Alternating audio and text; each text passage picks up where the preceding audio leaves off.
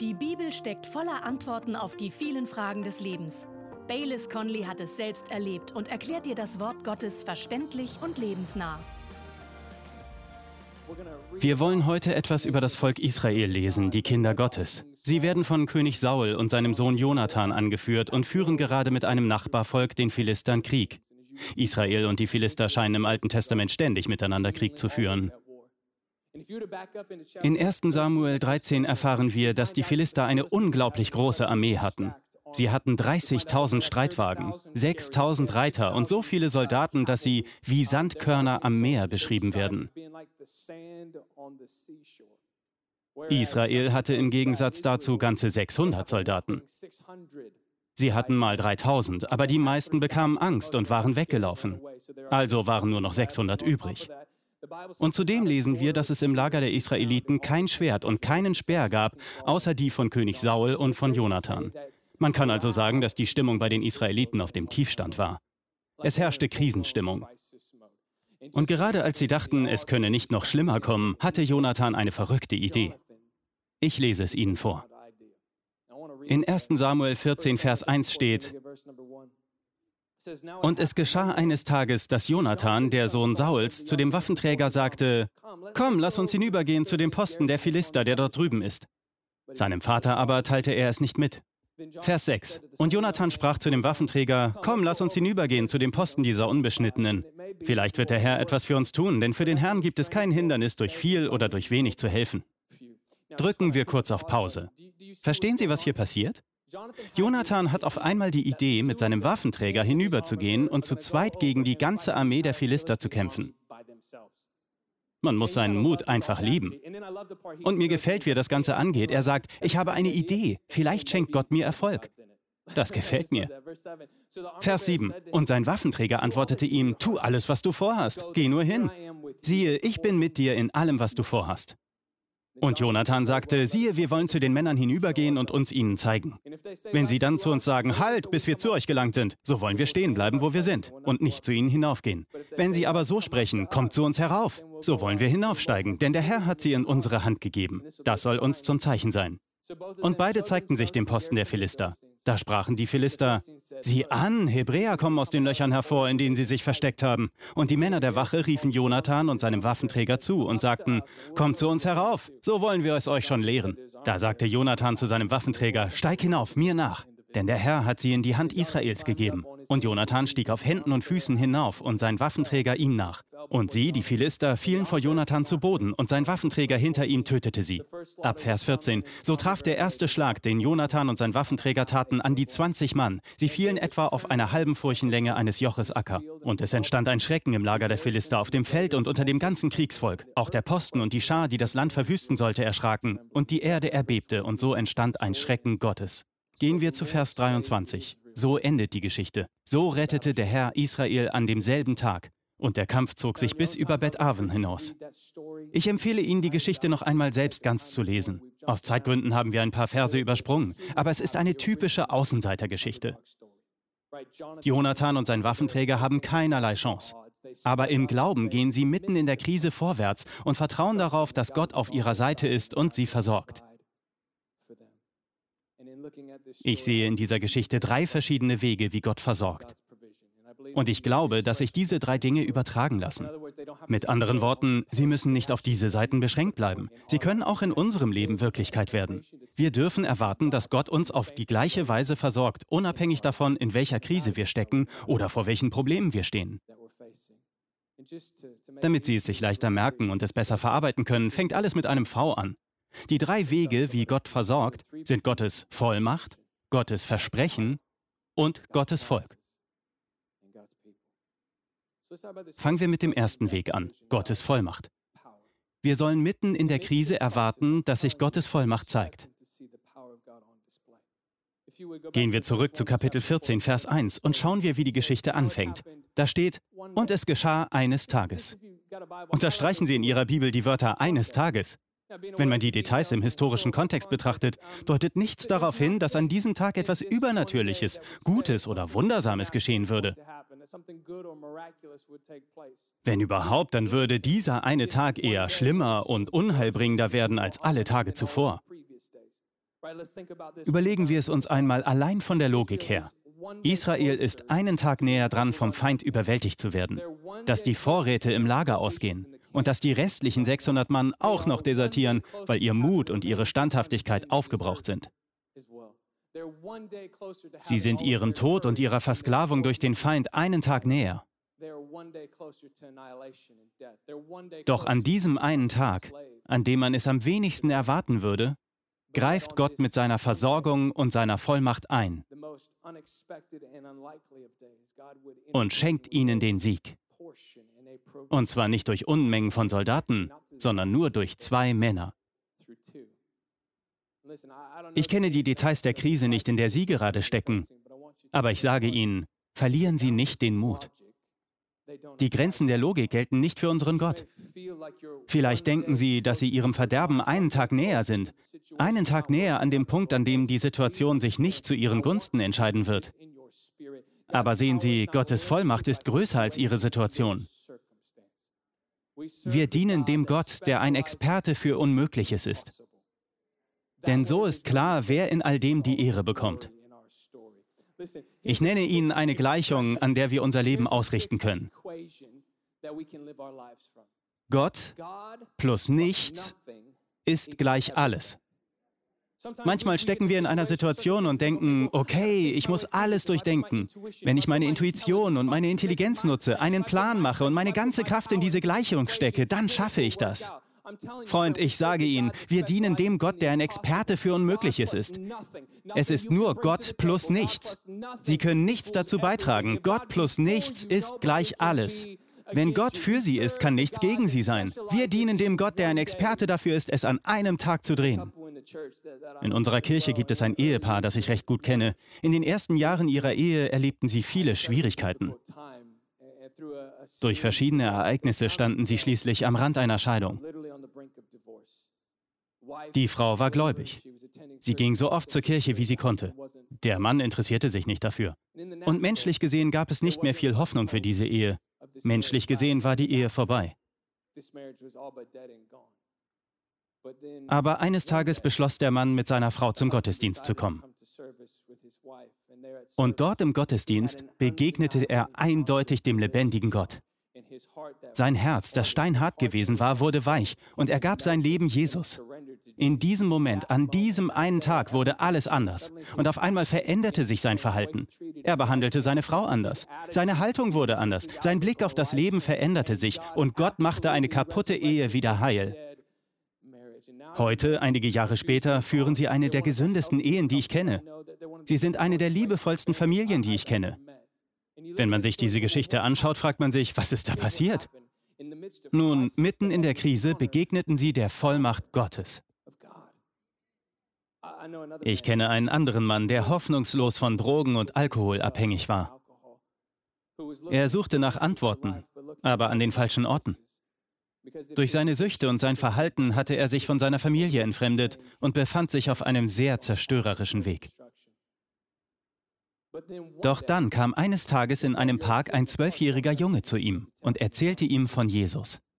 Und das führte ihn auf einen Weg, der in einer Straßenmission in Medford, Oregon endete, wo er sein Leben Jesus anvertraute. Innerhalb eines Augenblicks wurde er von Drogen- und Alkoholsucht befreit. Er konnte nach Hause gehen und sich mit seiner Familie versöhnen. Er ging zur Bibelschule, heiratete und gründete eine Kirche namens Cottonwood Church. Und so sitzen wir 35 Jahre später alle hier. Vielleicht fragen Sie sich, was ich damit sagen will. Ich will damit sagen, dass es keine Situation oder Krise gibt, die außerhalb von Gottes Reichweite liegt.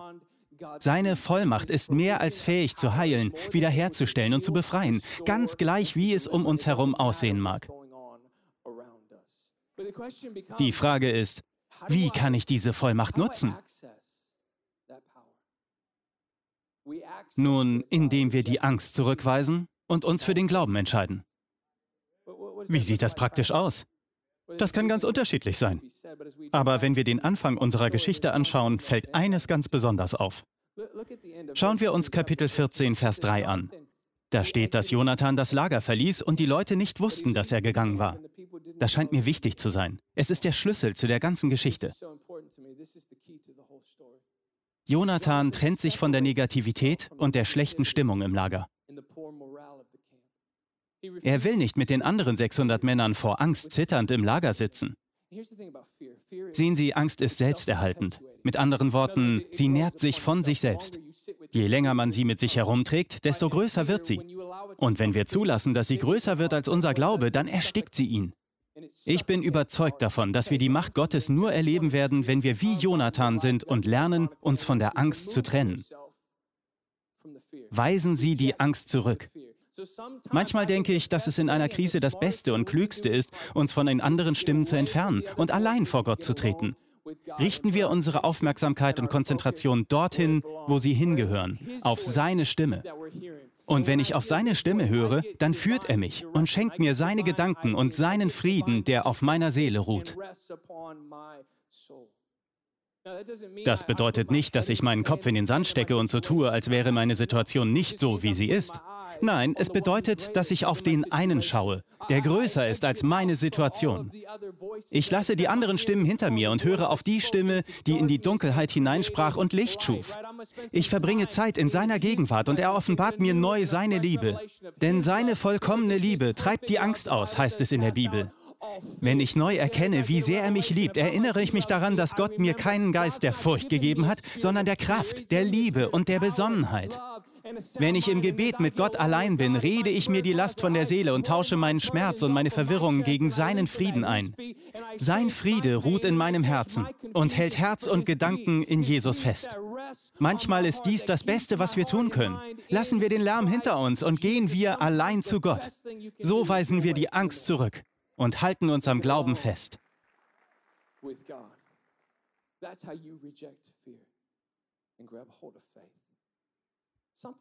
Und noch etwas passiert, wenn wir mit Gott allein sind.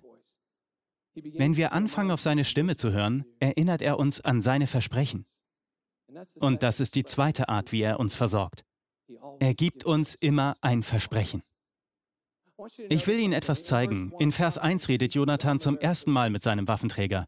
Er sagt, Komm, wir gehen zum Lager der Philister. Es liegt auf der anderen Seite. In Vers 6 redet er das nächste Mal mit seinem Waffenträger und sagt etwas Ähnliches, aber anders. Er fügt noch etwas hinzu. Schauen wir uns Vers 6 an. Da sagt er, komm, wir gehen zum Lager dieser Unbeschnittenen. Und dann fügt er hinzu, niemand kann dem Herrn vorschreiben, ob er durch viele oder wenige retten soll. Was tut Jonathan, indem er diese neuen Sätze hinzufügt? Er bezeichnet die Philister als Unbeschnittene. Damit wiederholt er ein Versprechen Gottes. Er erinnert sich und seinen Waffenträger daran, dass sie einen Bund mit Gott haben, den ihre Feinde nicht haben. Er zitiert das Versprechen, dass Gott für sein Volk kämpfen wird. Das steht im Buch Josua und ist ein Versprechen von Gott an Josua. Hören Sie zu. In Josua 23, Vers 9 sagt Gott, Und der Herr hat große und starke Nationen vor euch vertrieben. Ihr aber, niemand hat vor euch standgehalten bis zum heutigen Tag. Und dann heißt es, ein Mann von euch jagt tausend. Vielleicht ist Jonathan deswegen auf die Idee gekommen, allein gegen eine ganze Armee zu kämpfen. Ein Mann von euch jagt tausend, denn der Herr, euer Gott, kämpft für euch, wie er es versprochen hat. Was ist der Unterschied zwischen dem Jonathan in Vers 1 und dem in Vers 6? Das Versprechen. Irgendwo zwischen Vers 1 und Vers 6 hat Jonathan gelernt, die Sprache des Glaubens zu sprechen. Er hält sich an dem Versprechen fest. Und ich vermute, er konnte sich an dem Versprechen festhalten, weil er die Männer hinter sich gelassen und allein vor Gott gekommen ist, um seine Stimme zu hören. Wenn Sie anfangen wollen, die Angst zurückzuweisen, den Glauben zu ergreifen und Gottes Versprechen zu erleben, dann verbringen Sie Zeit mit Gott und hören Sie auf seine Stimme. Ja, Gott hat eine Stimme und sie klingt ziemlich ähnlich wie die Bibel.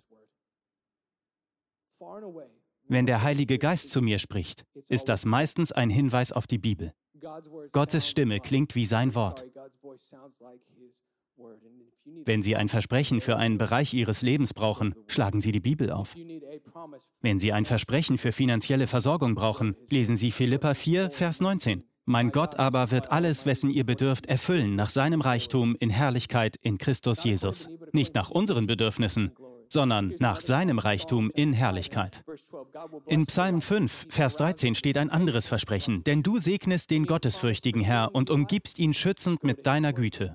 Brauchen Sie eine Zusage für Heilung? Schlagen Sie die Bibel auf. Psalm 107, Vers 20. Er sprach ein Wort und sie wurden gesund. So rettete er sie an der Schwelle des Todes. Jesaja 53, Vers 5. Doch wegen unserer Vergehen wurde er durchbohrt, wegen unserer Übertretungen zerschlagen. Er wurde gestraft, damit wir Frieden haben. Durch seine Wunden wurden wir geheilt.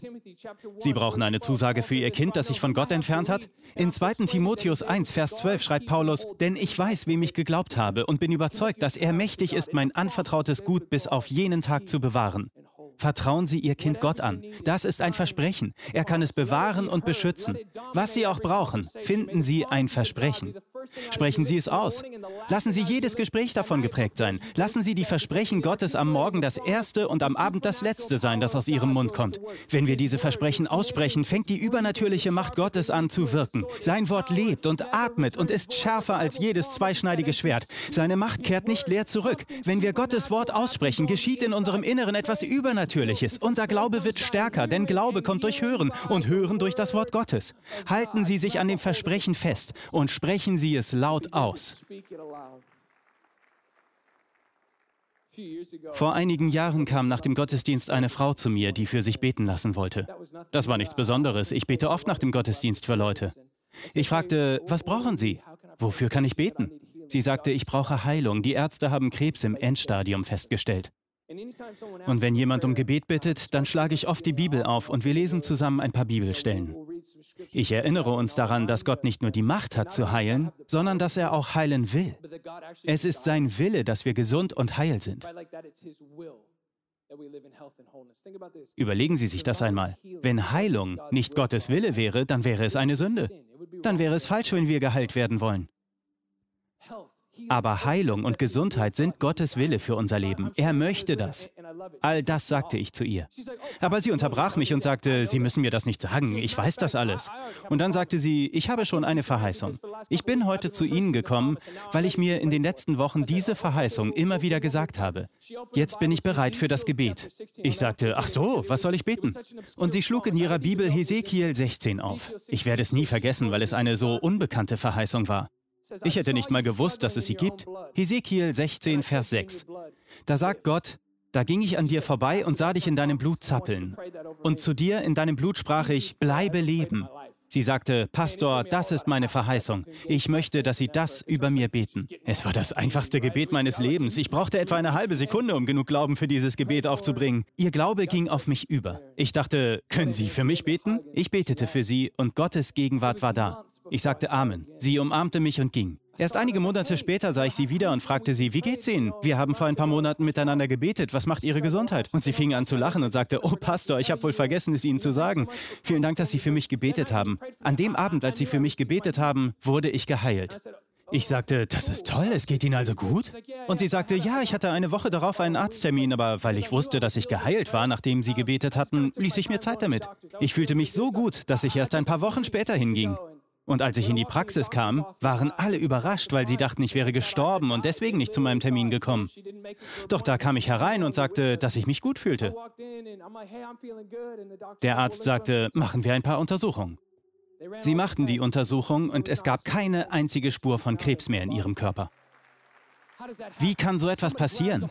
Indem man sich an einem Versprechen festhält. Sind Sie nicht auch dankbar für Gottes Verheißung?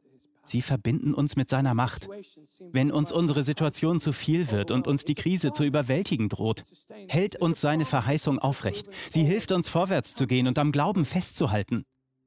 Finden Sie also eine Zusage Gottes, denn durch seine Verheißung versorgt uns Gott in schwierigen Zeiten. Die dritte Art von Gottes Versorgung in unserer Geschichte ist, dass Gott uns durch sein Volk versorgt durch seine Leute. Erwarten Sie, dass Gott Menschen gebraucht, um ihnen in schweren Zeiten zu helfen. In Vers 7 sagt Jonathan zu seinem Waffenträger, ich habe einen verrückten Plan, ich habe hier eine Verheißung, was meinst du? Und ich liebe die Antwort des Waffenträgers in Vers 7. Er sagt, tu, was du vorhast. Ich bin bei dir in allem, was du vorhast.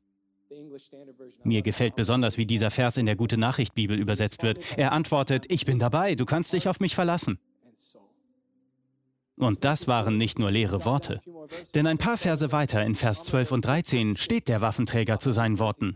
Er steht Jonathan zur Seite und sie kämpfen gemeinsam. Wenn Sie einen Freund brauchen, Menschen, die an Ihrer Seite stehen und auf die Sie sich verlassen können, dann suchen Sie nicht außerhalb der Kirche danach. Isolierte Menschen kommen in schweren Zeiten nie gut zurecht. In Psalm 20, Vers 2 steht, Der Herr erhöre dich, wenn du in Not zu ihm rufst. Der Name des Gottes Jakobs schütze dich. Vers 3, Er sende dir Helfer aus dem Heiligtum. Von Zion aus gebe er dir Beistand. Wir wissen, dass das Heiligtum in Zion ein Bild für die Kirche ist. Dort finden Sie solche Beziehungen. Gott sendet ihnen Hilfe aus dem Heiligtum, wenn sie in Not sind. Im Januar sind fünf Jahre seit dem Unfall von Pastor Bayless vergangen. In dieser Nacht waren wir im Krankenhaus. Und am Tag nach dem Unfall klopfte es gegen halb elf Uhr vormittags an die Tür. Es waren Freunde, ein Ehepaar, das etwa zwei Stunden entfernt wohnt. Sie standen da und sagten, wir wissen, dass wir nicht gefragt haben. Wir haben euch nicht einmal gesagt, dass wir kommen, aber wir sind da. Was braucht ihr? Wir können bei euch bleiben. Wir können uns auch ein Hotelzimmer suchen. Sollen wir euch von all dem hier ein bisschen ablenken? Sollen wir mit euch beten oder euch ermutigen? Ihr sollt einfach wissen, dass wir da sind. Ihr könnt euch auf uns verlassen. In der Nacht, als der Unfall passierte, gegen 3 Uhr morgens, wusste ich nicht, was ich tun sollte. Also rief ich einen Freund an, der in einem anderen Bundesstaat lebt. Er ist Pastor. Und er ging um 3 Uhr morgens ans Telefon. Wer tut schon so etwas? Ich erzählte ihm, was passiert war, und er betete sofort mit mir und machte mir Mut. Und außerdem meldete er sich in den folgenden zwei Wochen jeden Tag bei mir, um mich zu ermutigen, mit mir zu beten und mir Rat zu geben, was die nächsten Schritte sein könnten. Das war seine Art zu sagen, ich bin für dich da. Ich werde mit dir kämpfen. Du musst da nicht allein durch. Gott versorgt uns durch Menschen aus seinem Volk. Ohne Freunde, die an meiner Seite gestanden, mit mir gekämpft und ganz für mich da gewesen sind, wäre ich heute nicht hier und wäre nicht der, der ich bin.